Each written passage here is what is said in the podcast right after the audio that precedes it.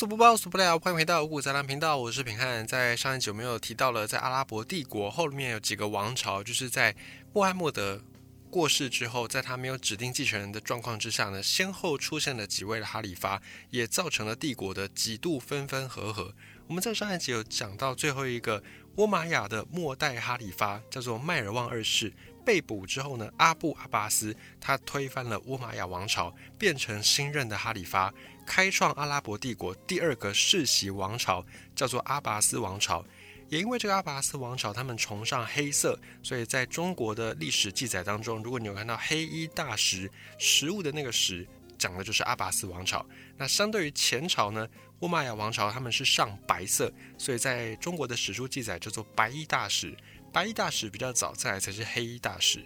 等到阿布阿巴斯即位之后呢，他就把前朝沃玛雅家族的全部成员都给屠杀殆尽，唯一幸存一个叫做阿布勒拉赫曼。这位阿布勒拉赫曼后来逃到西班牙，建立了后沃玛雅王朝。那阿拔斯就是阿布阿拔斯本人呢，他也帮自己灭了一家大小，就是前朝的一家大小。这件事情，他觉得非常的自豪，他也觉得这个是一个值得记载的功绩，所以就帮自己起了一个外号，叫做萨法赫，意思就是屠夫。而在阿拔斯继位的第二年之后，阿拉伯的帝国军队就跟当时的唐朝安西都护府在帕米尔高原一带相遇，爆发了一场达罗斯之战。这场战役，唐朝战败，大批工匠被俘虏到阿拉伯，特别是中国过去历代王朝。禁止外流出口的造纸技术也被俘虏到阿拉伯去，所以造纸术由此开始往西传播。不过阿拔斯在位四年，后来就染病去世，死的时候才三十多岁，就由他的弟弟曼苏尔继位。而曼苏尔才是真正的屠夫，因为在继位之后呢，曼苏尔他用一切的手段消灭跟自己不同的势力，不但杀害了更早之前的起义军阿布穆斯林。用武力镇压作为同盟的一些什叶派的人士，又用各种手段铲除了大批的阿拔斯王朝开国功臣。有一说是，如果在中国这边的刘邦或者朱元璋地下有知，看到这个手段呢，应该也会自叹不如。那这个曼苏尔他的手段固然残暴，可是效果也非常明显，以至于呢后来很长一段时间，阿拉伯帝国内部首都、国都都呈现了非常和平安定的局面。再来是曼苏尔，他做了一件非常重要的事，他就在伊拉克地区盖了一座新城，叫做巴格达。上一集我们有提到，这个巴格达它是一个被规划的很仔细的城市，整个城市以同心圆为核心，然后清真寺盖在最中心点，外围有三道城墙组成等距离的同心圆，而城内各项设施应有尽有，极尽奢华。并且巴格达的地理位置选得非常的好，旁边就是西亚地区两条母亲河底格里斯河、幼发拉底河，所以在巴格达这个城市修建完成之后呢，很快就变成了当时东西方贸易的集散地，与中国唐朝的都城长安，还有东罗马帝国，也就是拜占庭帝国的首都君士坦丁堡，后来改名叫做伊斯坦堡，还有在西班牙的后倭玛雅王朝的首都科尔多瓦。并称当时的四大国际都市以及四大学术中心。曼苏尔在位二十年，公元七七五年，就西元七七五年，他在一次麦加的朝圣途中去世，由曼苏尔的儿子马赫迪继位。从马赫迪开始，整个阿拔斯王朝开始走向了全盛时期，特别是王朝第五任哈里发以及第七任哈里发，帝国来到鼎盛巅峰。第五任哈里发叫做哈伦，他在位二十多年，阿拔斯王朝。来到军事上的巅峰时代，当时哈伦他在位期间呢，有几次进攻了拜占庭首都君士坦丁堡，打到拜占庭被迫签约纳贡，而且哈伦还非常侮辱人的提出了说要征收拜占庭皇室成员的人头税。那拜占庭真的没办法，打不过别人，所以连皇帝呢也只能够乖乖的给当时的阿拉伯帝国交税。这件事情被后世的史学家认为是整个阿拔斯王朝势力来到顶峰的标志。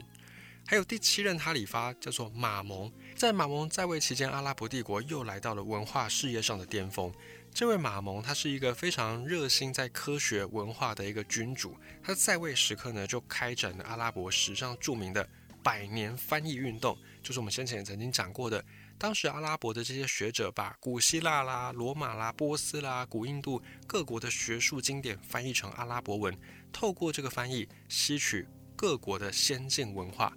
而马蒙也在巴格达盖了一个规模非常盛大的学术研究中心，叫做智慧馆，把从当时帝国外部、内部收集到的各种的文化经典，全部都收藏在智慧馆，又重金礼聘世界各地不同民族、不同宗教的学者来此工作，在这里从事学术研究、翻译经典，或者是教育贵族子弟。所以在历史上，欧洲已经迈入中世纪，开启了一个黑暗时代。当时的西亚地区。巴格达这里却是空前的繁华鼎盛。另外，马蒙也对热爱学习以及游学四方的这些青年才俊给予奖励、给予资助，所以一时之间，阿拉伯帝国全国的那种学习氛围是蔚然成风，帝国上下都是这种繁荣兴盛的状态。不过呢，马蒙的时代呢，也是阿拔斯王朝最后的荣光，因为在西元八三三年，马蒙去世之后，马蒙的弟弟穆塔西姆就继位。阿拔斯王朝从此开始走向衰落。这位穆塔西姆的妈妈呢，是一个突厥里面这个部族里面的一个奴隶。而基于这个原因，穆塔西姆他就是有点自卑，觉得自己不是根正苗红，所以他就另外再挑了几千个突厥人，组建了一支禁卫军，借此来保障自己的人身安全。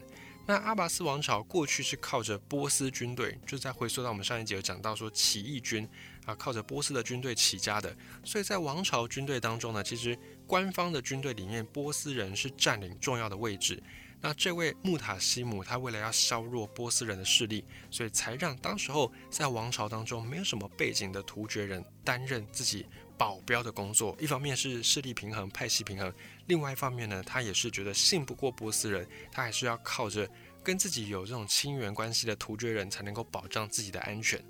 而在得到穆塔西姆的提拔之后，当时突厥人在帝国内地位大幅提升。很多人就是这样，有了权力就会开始嚣张，所以后来呢，正规军就是波斯人为首的这支帝国正规军，跟巴格达居民长期的呢是跟这支突厥禁卫军发生很多摩擦矛盾。为了解决这个矛盾跟摩擦，西元的八三六年，穆塔西姆他就把首都从巴格达再迁迁到了萨麦拉这个地方，等于是放弃了家族过去经营将近百年的大本营。而在新首都塞麦拉这个地方，因为没有任何力量可以牵制这些突厥的禁卫军，所以突厥人势力不断的扩张，不断的扩张，到最后呢，连哈里发，也就是整个帝国的最高统治者，也沦为了禁卫军的领袖傀儡。那这些突厥的军官彼此之间，甚至也互相有派系，一时之间，阿拉伯帝国开始乌烟瘴气，局面越来越混乱。再过几十年，阿拔斯王朝首都又迁回了巴格达，但这个时候突厥人的势力已经大到没有办法去掌控了，所以已经没有任何的力量能够去遏制突厥人慢慢的接管这个国家。而就在这个大动荡时代，西元八六九年，阿拔斯王朝境内又发生了一场非常大的起义事件，叫做黑奴起义。因为当时有很多非洲的黑奴被卖到阿拉伯帝国，从事一些非常繁重的体力活。这群黑奴呢，跟后来在西方、在美洲这里的黑奴一样，过着非常痛苦、被剥削的生活。而在这个时候，有一个叫做阿里穆罕默德的黑奴，他就利用了阿拉伯帝国内部的不稳定的局势，号召当时候的黑奴群起反抗阿拔斯王朝。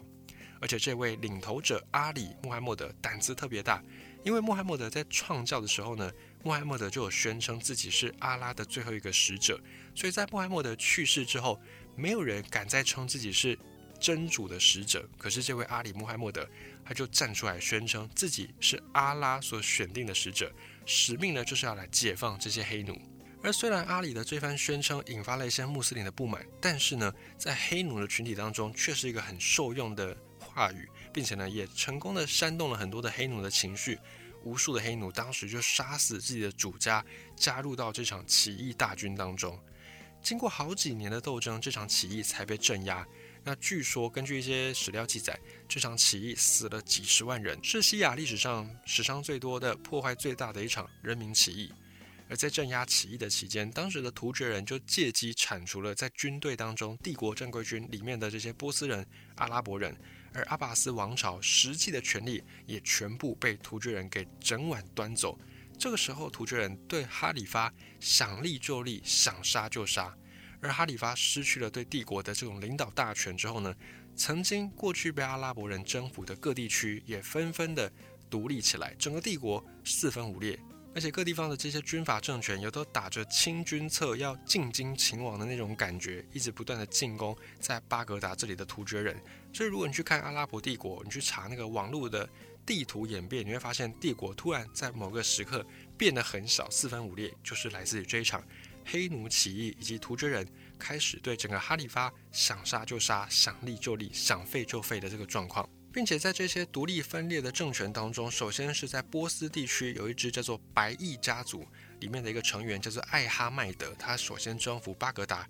建立了一个白翼王朝。那么阿拔斯王朝实际上到这里就结束了。可是呢，这位艾哈迈德他并没有因此就宣称自己是哈里发，而是呢他继续。拥戴阿拔斯哈里发，就是阿拔斯王朝里面的这些哈里发，继续的拥戴他们来当成是傀儡领袖。那实际上权力当然就是在艾哈迈德手上，只不过他没有自称哈里发。这样的白翼王朝又存在了一百多年。等到西元一零五五年，当时的塞尔柱突厥人，就是突厥人当中另外一支，攻入巴格达，打败了白翼王朝，并且建立了塞尔柱帝国。而这时候哈里发依然还是突厥人们的傀儡，而塞尔柱突厥人的首领叫做图赫里，他就被哈里发封为是苏丹，苏丹也就是最高领导者的意思。在此之前，其实就有苏丹这个名词，指的呢是各地的总督，也就是各地的行政长官。那后来呢，塞尔柱人他们的首领被封为苏丹之后。苏丹这个称呼呢，就变成了伊斯兰世界里面的世俗领袖，而哈里发就变成是宗教领袖。原本哈里发是同时指宗教上的领袖，也指政治上的领袖。不过呢，从此之后就变成哈里发只代表宗教这个部分，那苏丹呢，就是讲这个国家这个政权实际的掌权者、实际的领导者，才有了这样的一个区分。所以就有了塞尔柱帝国，也就是塞尔柱土耳其。那塞尔柱突厥人，他们凭借着自己的军事力量，又拥护了这个哈里发，他们就有点像是在幕府末期那种尊王攘夷的概念，他们就提出了尊王攘夷的名义，然后在短短几十年之间就扩大，变成了一个强大的军事帝国，有点挟天子令诸侯的感受。不过在塞尔柱帝国的后期，也是同样因为政治腐败，各地又纷纷独立。同时，欧洲基督教兴起，有一个十字军东征这个运动，当时的塞尔柱土耳其就陷入内忧外患。最后，在西元的一一九四年，塞尔柱末代苏丹被独立出来的花剌子模给打败，塞尔柱帝国正式灭亡。在花剌子模王国并吞塞尔柱之后，还没有几年，马上又来一个更恐怖的，不管在亚洲在欧洲都是令人闻风丧胆的蒙古帝国。西元的一二一八年，蒙古铁骑在成吉思汗的带领之下开启了西征，花剌子模王朝马上就灭亡。西元的一二五一年，蒙古帝国第三次西征，成吉思汗的孙子叫做序列兀，他就带兵打进巴格达，并且对巴格达进行了血腥屠城，有几十万巴格达人被杀。阿拔斯王朝末代的哈里发穆斯塔尔也被抓住，并且凌虐致死。那至此五百多年的阿拔斯王朝终于。在意义上是灭亡了，阿拉伯帝国也在此寿终正寝，取而代之的呢，就是由成吉思汗的孙子序列兀所建立的蒙古伊尔汗国。那这个阿拉伯帝国虽然是灭亡了，可是伊斯兰教却深植在人民的心里面，还变成了后来这个新的蒙古的伊尔汗国的国教，并且呢，在蒙古广大的疆域。开展之下呢，这个伊斯兰教也慢慢的往东亚地区传播，最后得到发扬，变成当今世界上三大宗教之一。所以我们就花了几个篇幅，跟你简述了一下伊斯兰教的整个兴起、创教，包含内部的分歧、各个教派的独立，或者是他们之间的这种摩擦、矛盾，以及到最后整个阿拉伯帝国从兴盛到灭亡整个过程，我们用了几集的篇幅，简短的跟你交代一下。